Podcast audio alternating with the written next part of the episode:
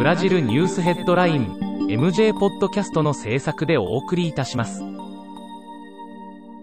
ブラジルニュースヘッドラインは、ブラジルの法事紙日経新聞の配信記事を音声で伝えるニュース番組です。ブラジルの社会、政治、経済に関する記事の見出しのみを抜粋してお伝えします。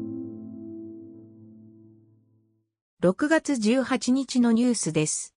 15日、世界保健機構が抗マラリア薬、クロロキンに新型コロナへの治療効果はないと公表した後も、ボルソナロ大統領がインドの文字首相に同薬成分を送ることを依頼したり、外務省がインド企業にクロロキンを求めていたことなどが分かった。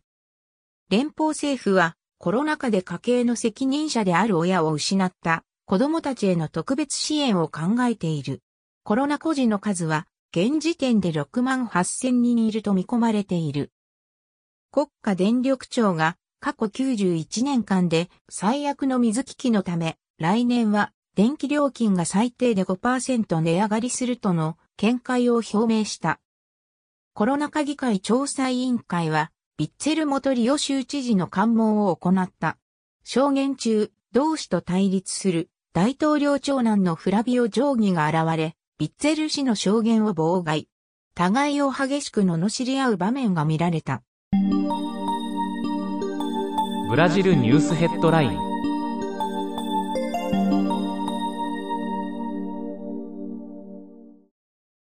16日、中央銀行はインフレや電力危機への懸念から経済基本金利を大きく引き上げ、2020年2月以来となる4.25%とした。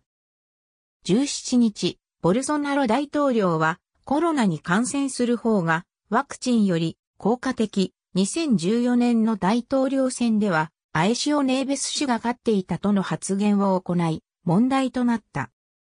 18日、日本人移民の日を記念して菅義偉内閣総理大臣が日系社会へお祝いのメッセージを寄せた。コロナ禍議会調査委員会は、捜査対象人物リストを発表した。ブラジルで開催中のコパアメリカで、選手、関係者のコロナウイルス感染が続いている。その最中に、ブラジル代表は、ペルーを相手に4の0で解消し、2連勝を飾った。